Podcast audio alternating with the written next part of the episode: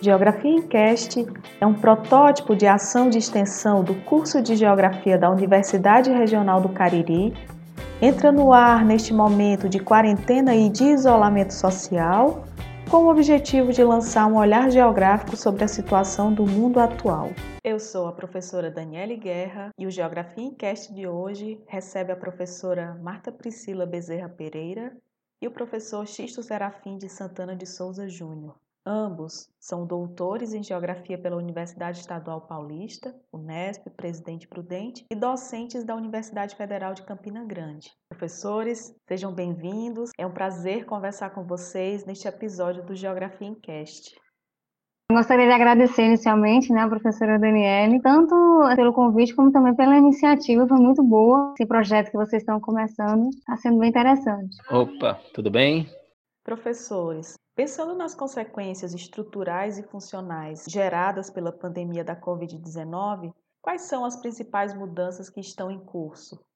Bem, algumas das consequências né, que a gente tem podido observar, por exemplo, essa questão da junção né, da epidemiologia com a demografia, e a gente vendo já a partir de uma visão mais geográfica, a questão da letalidade, das comorbidades, que é uma coisa que está sendo importante, essa questão da faixa etária, que está sendo bem questionada agora, está tendo a mutação do vírus, e com isso daí a gente está vendo que não é só os idosos que ficam doentes, isso aí são consequências de determinadas políticas que a gente estava tendo de isolamento parcial, né, que seria o isolamento vertical, e a gente vê que ele de fato não funcionaria Tem a questão dos casos assintomáticos também, que é uma das consequências que a gente está tendo, é a maior difusão. Então, a gente precisa ter políticos que de fato cuidem dessa questão desses pacientes que são assintomáticos. Vem a questão dos cuidados com o corpo, com a mente, são consequências que as pessoas estão tendo que pararam suas atividades. A questão da alimentação tem sido acompanhada nas redes sociais. Quantas pessoas estão ansiosas e com isso estão comendo mais, não comendo exatamente coisas que sejam saudáveis. A questão da mente, né? Principalmente aqueles idosos isolados sozinhos. A gente está tendo já problemas de depressão. Então são consequências. Tem a questão da política também, que a gente está tendo por um lado união de forças, por outro lado crise países, que não é só no Brasil. A questão da violência doméstica, xenofobia, criminalidade em geral, a gente tem vários tipos de consequências em várias escalas. Além de tudo isso que Priscila destacou, eu penso que tem consequências em três setores. Primeiro, na questão política, esse evento está representando uma mudança de paradigma, em que mostrando primeiro que o modelo neoliberal e o modelo liberal, o extremo fracassado, né? a gente vê uma necessidade de uma participação mais ativa do Estado, até se pegar países que adotaram anteriormente esse modelo, se observa que esses países também estão questionando, um exemplo da Inglaterra. Então, tem uma consequência econômica, naturalmente. O vírus vai trazer um caos mundial em termos de economia, vai depender aí da primeira mudança, que é a mudança política, quer dizer, a capacidade que o Estado tem de se apresentar como ator ativo e não passivo dessa crise. Então, a gente não vê isso, por exemplo, na realidade brasileira. O Estado, no governo federal, está mais passivo do que ativo e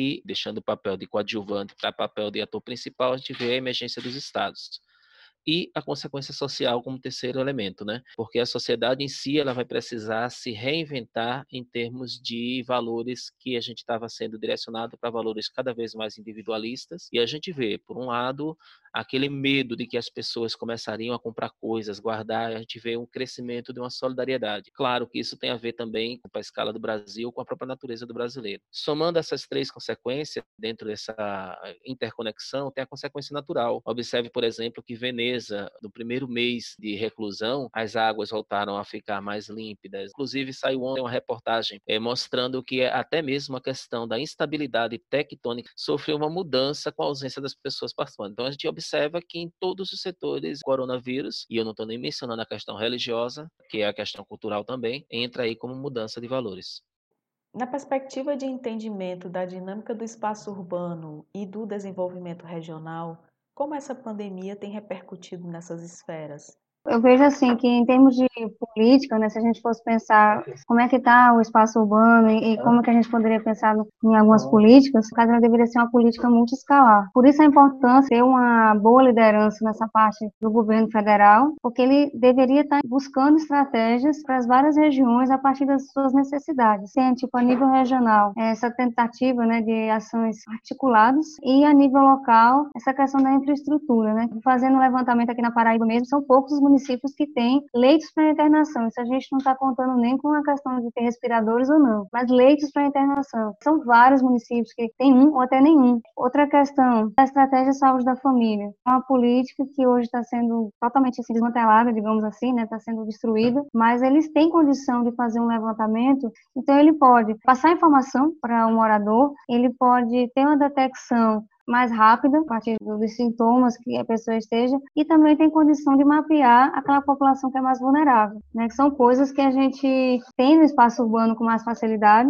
Priscila, essa discussão remete à questão relativa ao direito da pessoa de ter acesso à assistência de saúde, né? Com certeza porque a gente tem pouco acesso. Já é complicado quando a gente fala das outras doenças. Imagina agora associando as outras doenças com Covid-19. Realmente agora está numa situação bem mais complicada em termos de infraestrutura do setor saúde e até de recursos humanos, né? Então, é, Daniela, continuando a, aquele raciocínio das consequências no sentido estrutural, né, econômica, social, política e acompanhando o que Priscila falou, que está tudo relacionado também, a gente observa o seguinte, o Brasil, ele historicamente faz a opção por políticas territoriais, então, o Brasil é pensado enquanto territórios, enquanto unidade, é, unidade unidades federativas, penso que uma das consequências que vai trazer é mudar um pouco esse raciocínio. Então, as políticas elas vão ter que deixar de ser territoriais e passar a ser regionais, né? Porque no contexto da política, então a configuração da região ou a configuração geográfica de, das políticas de exercício tem que ser a partir, por exemplo, de uma mudança né, dessa estrutura política para ser pensada em forma de conselhos. Então, eu penso que uma das consequências, se a gente trabalha a questão é, da região, da regionalização, é que nós vamos ter que colocar de forma mais objetiva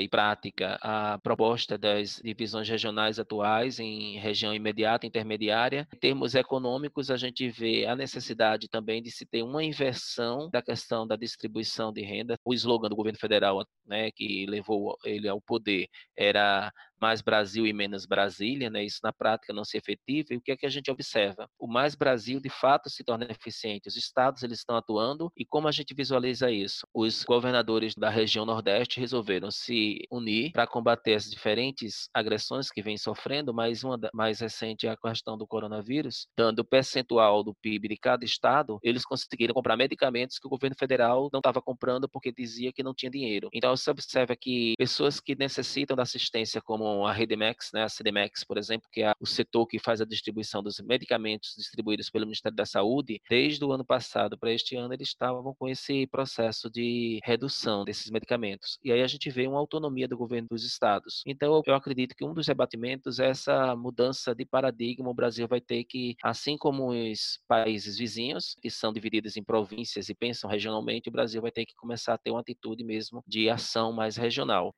E do ponto de vista teórico, quais são as contribuições da geografia da saúde para a compreensão deste momento de pandemia? Por exemplo, a teoria dos focos naturais, né, que foi colocada por Pavlovsky na década de 40, onde ele defendia que um ambiente natural modificado pelo homem traria naturalmente o aparecimento de vetores e, por consequência, epidemias. A gente também tem a teoria dos complexos patogênicos, que depois vai ser retrabalhada por Pierre George, por conta dessa questão da urbanização, né? Então você vai ter a teoria dos complexos tecnopatogênicos e que vai ser trabalhada né, por Raul Guimarães na década de 2010. Ele vai tentar unir as ideias de Max Sorre, Pierre George e Milton Santos para poder tentar explicar que essa globalização tem acelerado tanto os ritmos dos transportes, das comunicações. Tem exemplos já de pandemias que existiam anterior a esse momento que a gente está vivenciando. Então, no momento, essa pandemia né, do coronavírus, ou Covid, ou SARS-CoV-2, facilita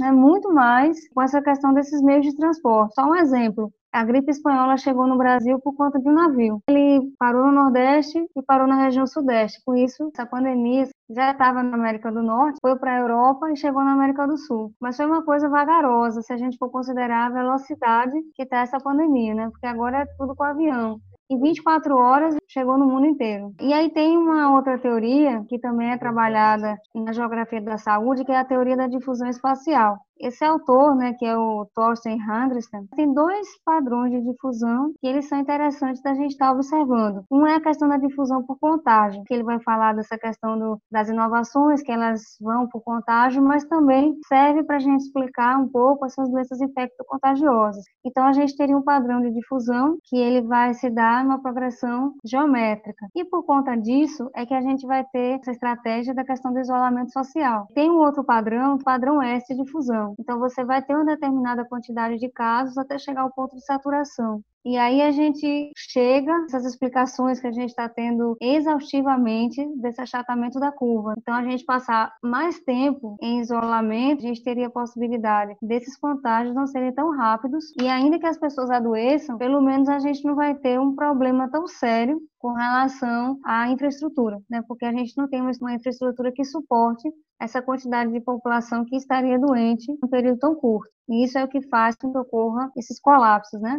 Queria também acrescentar uma outra questão, a necessidade da gente pensar também o debate sobre a questão sanitária. A gente, quando observa no Equador corpos sendo queimados, na rua, insalubridade. Você quando traz isso aí para a realidade brasileira, em que a gente, claro, não tem a mesma quantidade de idosos que tem na Itália, mas a gente tem uma população pobre que vive, né, em, amontoada, em, em aglomerada em pequenos espaços, sem salubridade. E quando a gente vai resgatar um pouquinho da história para ver o que é que ocorreu em Londres do século XIX, em que as pessoas começaram a morrer porque não tinham, por exemplo, acesso ao vento, ao sol, mas trazendo essa questão para o debate sanitário sanitário, o que é que a gente visualiza? O caso de doenças que podem ser provocadas a partir dessas consequências pode provocar um caos realmente no sistema que já está ocorrendo. Então a gente vê aí a proliferação de doenças endêmicas, principalmente decorrente da falta de saneamento, né, que boa parte do nosso território não tem saneamento. Então, daí você faz uma projeção né, de um vírus que fica resistente a um próprio objeto numa atmosfera regular, fica vivo de duas a seis horas, dependendo da quantidade de calor. E uma outra coisa, eu queria também ressaltar que as pessoas não estão levando em consideração os problemas psicológicos, principalmente pessoas que residem sozinhas, já tem casos de suicídio, depressão intensa. Então, isso é uma outra frente que precisa ter uma assistência. De repente, a gente vai começar a ver no meio social atitudes que não são tidas como saudáveis em termos de respeito ao outro. Observe o caso de violência domiciliar, o marido agredindo a esposa, que são pessoas que no cotidiano se veem pouco, então não tem aquela relação de proximidade e acaba meio que quando se deparam com a necessidade de estar juntos por 24 horas, 48 horas, 72 horas mais de uma semana, então chega num nível de estresse grande, né? Essa discussão traçada por vocês remete àquelas duas propostas de isolamento, o isolamento vertical e o isolamento horizontal. Como vocês avaliam essas duas propostas? Eu penso o seguinte, as duas concepções elas não são excludentes, elas são na verdade complementares. Como a gente entender isso? O fato é que todos vão passar com o risco da contaminação altíssimo e, e boa parte da população vai ser contaminada. Se a população que fosse realmente afetada fosse apenas a população idosa e não ocorresse nada, nenhum problema com a população jovem e houvesse condições de isolar de fato essas pessoas em boas condições, talvez até desse certo, de fato, esse isolamento vertical. Mas a gente está falando de um vírus que ele atinge todas as faixas etárias. A gente não tem um, uma ideia de fato ainda da etiologia que seria de fato a Covid-19 ainda.